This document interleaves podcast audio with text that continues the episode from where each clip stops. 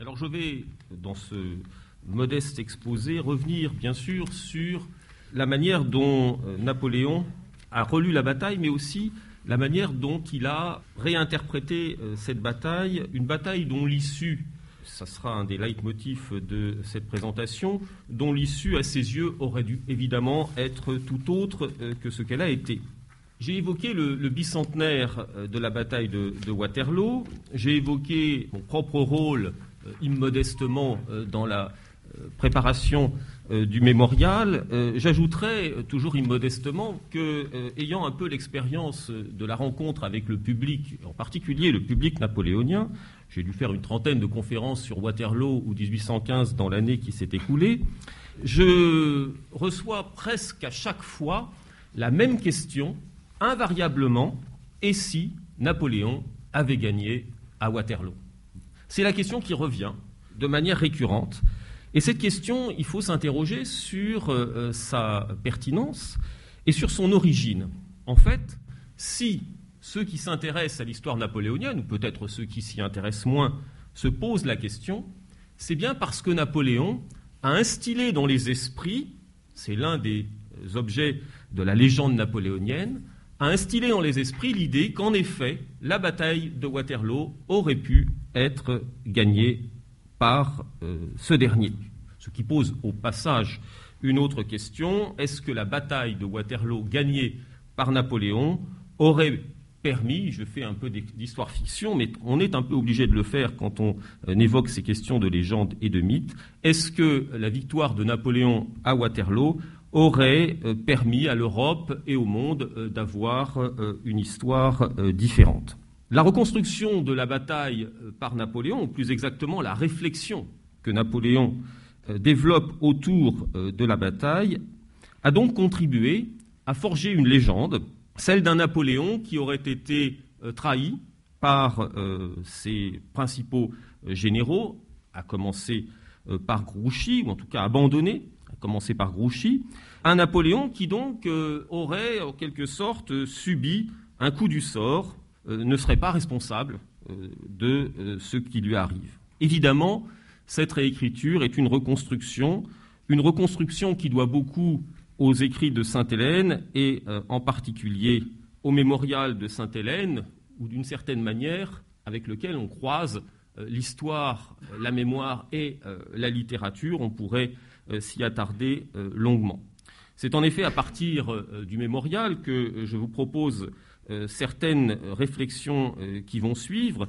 Ce mémorial, dont on sait naturellement que euh, Lascaz l'a beaucoup retravaillé et que les notes qu'il avait pu prendre sous la dictée de Napoléon à Sainte-Hélène jusqu'à la fin de 1816 ont fait l'objet d'une réécriture après coup lorsqu'il récupère son manuscrit au lendemain de la mort de l'empereur. Il n'empêche que les propos qu'il tient ou qu'il fait tenir euh, à Napoléon restent tout à fait euh, instructifs pour comprendre la mentalité du vaincu euh, de Waterloo, pour comprendre aussi comment ce texte va contribuer à l'essor de la légende. Le premier élément qui apparaît dans la lecture de la bataille, c'est dans le mémorial l'incompréhension de Napoléon sur le sort de la bataille. À plusieurs reprises, on peut lire sous la plume de Lascaz, transcrivant les propos de Napoléon, journée incompréhensible, concours de fatalité inouïe. Euh, ce sont des propos qu'il tient à l'occasion de l'anniversaire de la bataille, le 18 juin 1816. Euh, C'est un leitmotiv, et je vous passe les différents éléments que l'on retrouve euh, dans le mémorial. Une bataille qui aurait dû être gagnée et qui a finalement était perdu. Jamais, écrit Lascaz, aucune de ces batailles, il fait allusion évidemment aux précédentes, n'avait présenté moins de doutes à ses yeux. Il est encore à concevoir ce qui est arrivé. Il ne comprend pas, Napoléon ne comprend pas ce qui lui est arrivé euh, à Waterloo. Il y a d'autres épisodes que Napoléon n'a pas compris également et qui sont deux autres des leitmotifs, euh, des euh, propos ressassés presque de façon récurrente euh, dans le mémorial. C'est ce qui s'est passé en 1812 au cours euh, de la campagne de Russie. Napoléon reste attaché à l'idée que la défaite en 1812 n'est pas une défaite, qu'il a été, comme vous le savez, victime du général Hiver, et que sur le plan militaire, il n'a pas été vaincu. Même interrogation à propos de l'Espagne, à propos de laquelle il ne comprend toujours pas la résistance des Espagnols, des, Espagnols qui auraient dû, euh, pense-t-il, l'accueillir à bras ouverts puisqu'il leur apportait la liberté, les défaisait euh, du lien serré qu'ils entretenaient avec l'Église catholique, etc. C'est là encore un autre des leitmotifs de euh, Napoléon. Mais avec Waterloo, bien sûr, on atteint un paroxysme puisque Waterloo est la dernière bataille et qu'à relire, qu'à réécrire la bataille, euh, Napoléon vise finalement à réfléchir à ce que serait le monde, à ce que serait l'Europe, à ce que serait la France s'il avait gagné. Dans la mise en cause des principales responsabilités, il y a bien sûr euh, les mauvais choix opérés par un certain nombre de euh, ces généraux ou de ces maréchaux.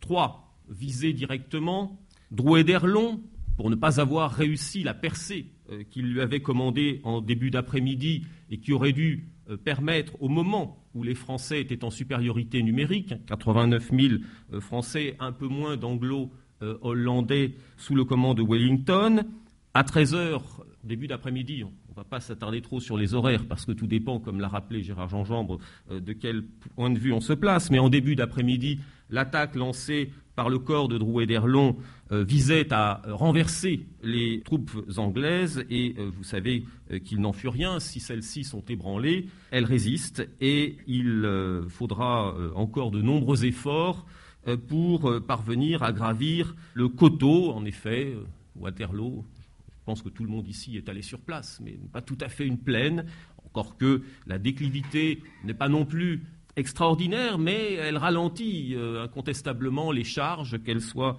euh, les charges de fantassins ou, de cavaliers, euh, d'autant plus que, vous le savez tous, le terrain est légèrement boueux du fait des pluies torrentielles tombées dans la nuit.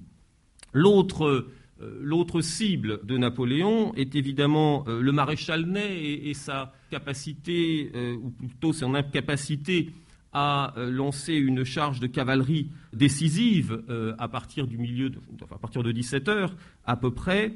Le troisième étant naturellement Grouchy. Grouchy, l'absent, euh, celui, le maréchal envoyé à la poursuite des Prussiens, et qui va par la suite, et en particulier dans les écrits des partisans de Napoléon, attirer toutes les foudres de ces derniers de manière sans doute un peu exagérée, surtout si l'on revient à ce que Napoléon en disait au lendemain de la bataille, dans le premier euh, bulletin qu'il rédige allant sur la bataille euh, de euh, Waterloo, dans lequel Grouchy est loin d'être mis en cause, puisque, et on le retrouve encore dans le mémorial, l'absence de Grouchy n'a pas le poids qu'elle prendra par la suite. Au contraire, Napoléon considère que le retour de Grouchy en fin de journée, lui aurait permis de reprendre avec des forces neuves la bataille au lendemain, le 19 juin, et donc de l'emporter. C'est la première version qu'il donne euh, au lendemain de la bataille, version qui ensuite sera euh, largement transformée. Dans ce trio euh, de victimes, de cibles de Napoléon, manque un, personnage qui, d'une certaine manière, s'en sort assez bien dans, le mémorial, au moins sur ce terrain-là. Sur d'autres, ce sera différent c'est son jeune frère, Jérôme Bonaparte, l'ancien roi de Westphalie, dont il euh, dira qu'il euh, euh, regrette de ne pas l'avoir connu plus tôt, d'une certaine manière, dont il reconnaît les vertus militaires, alors que Jérôme est largement responsable de l'hécatombe qui se produit autour de la ferme château d'Ougoumont au cours de cette même journée, dans ce qui devait être une opération de diversion euh, sur la gauche euh, du champ de bataille et qui s'est retrouvé être un point de fixation, une bataille dans la bataille euh, que Jean-Marc Largeau connaît bien pour avoir travaillé à la remise en ordre de Dougoumont, inaugurée l'année dernière. Il y a un autre personnage que Napoléon aurait bien vu à Waterloo. Il en glisse une allusion dans le mémorial Murat. Murat, battu en mai par les Autrichiens, après avoir repris la guerre contre l'Autriche, enfin, engager la guerre contre l'Autriche de façon un peu précipitée aux yeux euh, de Napoléon, euh, que Napoléon se refuse à emmener à Waterloo par crainte, euh, rappelle-t-il, de la réaction de l'armée pour laquelle Murat reste un traître, euh, terme qu'il faut mieux se garder d'employer devant les représentants de la famille. J'espère qu'il n'y en a pas euh, dans la salle. Euh, c'est pourtant bien ainsi que l'homme est perçu à l'époque. Et Napoléon a ce propos qui en dit long aussi sur sa mentalité, on, le retrouvera un peu plus tard. Je ne me crus pas assez puissant pour l'y maintenir, et pourtant il nous eût valu peut-être la victoire. Un Murat chargeant à la tête de ses troupes euh, aurait peut-être dit Napoléon, qui est sans cesse en train d'imaginer euh, ce qu'aurait pu être la bataille, il aurait pu euh, faire mieux que Ney.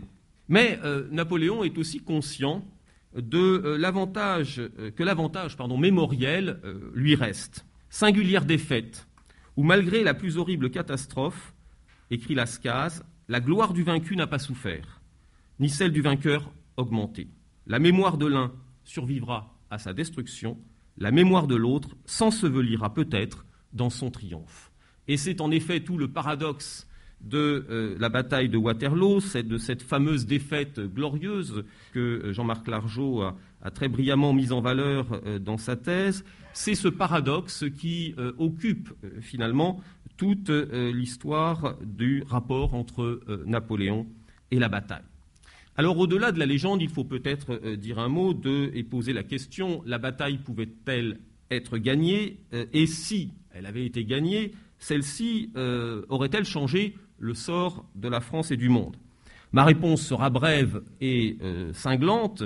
L'état des forces en Europe en 1815 fait que ce qui se passe à Waterloo n'est que la traduction d'une puissance très supérieure des Alliés à Waterloo, qu'observe-t-on Et je ne vais pas entrer ici dans euh, le, descriptif euh, de la stratégie euh, des uns et des autres, mais on peut tout de même faire l'une ou l'autre réflexion. À Waterloo, qu'observe-t-on? On observe une tactique de Napoléon qui vise à vaincre une armée légèrement inférieure en nombre, comme il l'a régulièrement fait à travers son histoire militaire. Les troupes de Wellington sont en effet en infériorité numérique et pense-t-il aussi moins aguerri euh, que ses troupes au combat, en quoi il se trompe en partie. Mais euh, ce qu'il n'a pas mesuré, ce qu'il n'a pas envisagé, c'est euh, que l'arrivée des Prussiens allait précisément renverser la perspective et faire en sorte que Napoléon et son armée soient précisément en infériorité numérique. le principal enseignement de la bataille de Waterloo, c'est la victoire du nombre des Anglais et des Prussiens, pour faire vite. Au-delà de la victoire même de Waterloo, rappelons l'état des forces euh, en 1815. Les Alliés ont réuni ou vont réunir au cours de l'été 1815 près d'un million d'hommes. L'armée française atteint très difficilement au moment de l'entrée en campagne en juin 1815 euh, 300 000 hommes. Mais 300 000 hommes, il y en a 130 000 pendant la campagne de Belgique, autour de Napoléon au départ, 300 euh, 000 hommes euh, extrêmement dispersés sur l'ensemble du territoire, qui cherchent notamment à occuper les frontières, euh, près de 10 000 étant par ailleurs occupés dans l'ouest, en Vendée. Il y a une disproportion majeure d'emblée. Il y a aussi un état euh, de l'armée, des troupes, euh, de l'armement, etc., euh, des, services de santé, des fortifications, bref, tout contribue à faire que la défense du territoire était une entreprise très compromise, surtout si l'on se réfère au précédent de 1814. Autrement dit, l'idée que Napoléon avait qu'une victoire à Waterloo aurait pu conduire à une paix séparée ne résiste pas à l'examen, à l'analyse, surtout si on se réfère à ce qui s'est passé précédemment. À aucun moment, les coalisés, par exemple en 1814, n'ont envisagé euh, de paix euh, séparée. Dès lors, les reconstructions de Napoléon autour de la bataille de Waterloo peuvent évidemment paraître très euh, oiseuses, et pourtant, il ne cesse, je le disais, c'est un leitmotiv, il ne cesse de réfléchir à ce qu'aurait pu être l'Europe et la France s'il avait gagné à Waterloo. S'il avait gagné à Waterloo, pense-t-il, la France, et c'est évidemment Lascaz qui contribue très largement à euh, mettre en avant cet argument, la France aurait été une monarchie euh, libérale, une monarchie euh, constitutionnelle, une monarchie qui aurait allié la modernité à la tradition. Il le dit dans un propos tout à fait clair. J'avais retrempé les trônes, j'avais retrempé la noblesse inoffensive, et les trônes et la noblesse peuvent se trouver, de nouveau en péril. J'avais consacré, fixé les limites raisonnables des droits des peuples. Allusion à sa fameuse proclamation de 1799 la révolution est finie, elle est fixée aux principes qui l'ont commencé. Autrement dit, euh, Napoléon inscrit la construction de sa monarchie et, sa réforme au moment des 100 jours par l'acte additionnel aux constitutions de l'Empire dans le prolongement de l'œuvre qu'il a menée depuis 1799, la réconciliation euh, des esprits et la formation d'un régime euh, qui soit une synthèse entre la monarchie traditionnelle et les principes de 1789. Autrement dit, euh, la bataille de Waterloo fait manquer à la France cette chance, à ses yeux bien sûr, de devenir, de s'enraciner dans le modèle constitutionnel, et il, il met à l'appui, toujours euh, par le truchement de Lascaz de cette thèse le fait qu'il a renoncé, alors que certains de ses proches, on songe à Lucien euh, l'y encourager, qu'il a renoncé à forger un coup d'État en 1815, euh, au lendemain de la défaite de Waterloo, lorsqu'il est contraint à abdiquer et aurait pu, en effet, euh, s'appuyer sur euh, euh, les troupes encore à ses côtés qui lui étaient restées fidèles pour renverser les chambres et s'imposer à nouveau comme dictateur, voire dictateur de salut public. La réponse qu'il donne à ce refus de passer au coup d'État, c'est une réponse qui en dit long aussi sur la mentalité de Napoléon à ce moment-là. C'est le refus de la guerre civile, peut-être aussi l'absence d'une flamme qui cesse de l'habiter, c'est aussi un des éléments euh, qui revient euh, sous sa plume. Mais je retiendrai ici euh, surtout la volonté de ne pas engager une guerre civile dont il comprend bien, en tout cas d'après la relecture, mais on peut penser que c'est déjà son état d'esprit en juin 1815, dont il comprend bien qu'elle affaiblira considérablement la France et contribuera de fait à la victoire des Alliés. Et puis, il y a un autre élément qui renvoie aussi au choix qu'avait fait en 1793 le jeune Bonaparte de refuser euh, d'aller prendre le commandement de l'armée de l'Ouest. Il tient à cultiver la mémoire du grand homme, la mémoire du grand chef de guerre et du grand chef d'État qu'il a été, et ne souhaite pas apparaître, je cite Lascaz, comme un chef d'aventure et euh, de violence. Autrement dit, il sort grandi euh, de l'abdication. C'est ainsi d'ailleurs que Lascaz euh, le décrit dans un propos qu'il adresse à Napoléon. Au lieu de cela, Votre Majesté est sorti pur de la mêlée et demeurera le héros d'une cause qui vivra éternellement dans le cœur de ceux qui croient à la cause des peuples.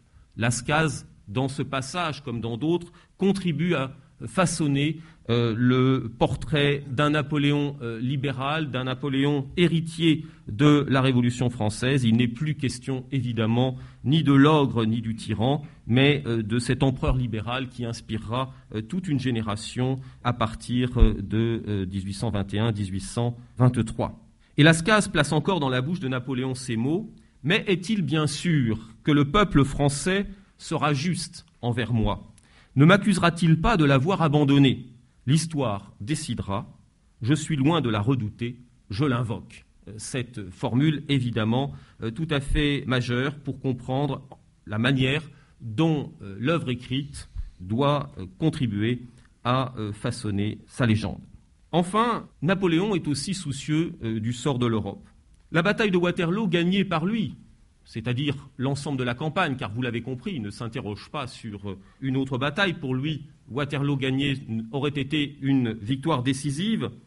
Waterloo remporté euh, par Napoléon aurait changé la face de l'Europe dans la mesure où aurait été à ses yeux détruit l'œuvre construite à Vienne qui aurait été complètement caduque. Il y revient à plusieurs reprises sur euh, le congrès de Vienne, considérant que les Alliés lui ont en quelque sorte volé euh, son idée d'une réorganisation européenne euh, qu'il euh, met en valeur, notamment dans une page célèbre de novembre, du 16 novembre 1816, page célèbre dans laquelle il rappelle que son projet, depuis les origines en quelque sorte, était de former une fédération européenne s'appuyant sur des nations qu'il aurait réunies, allemands, italiens, espagnols.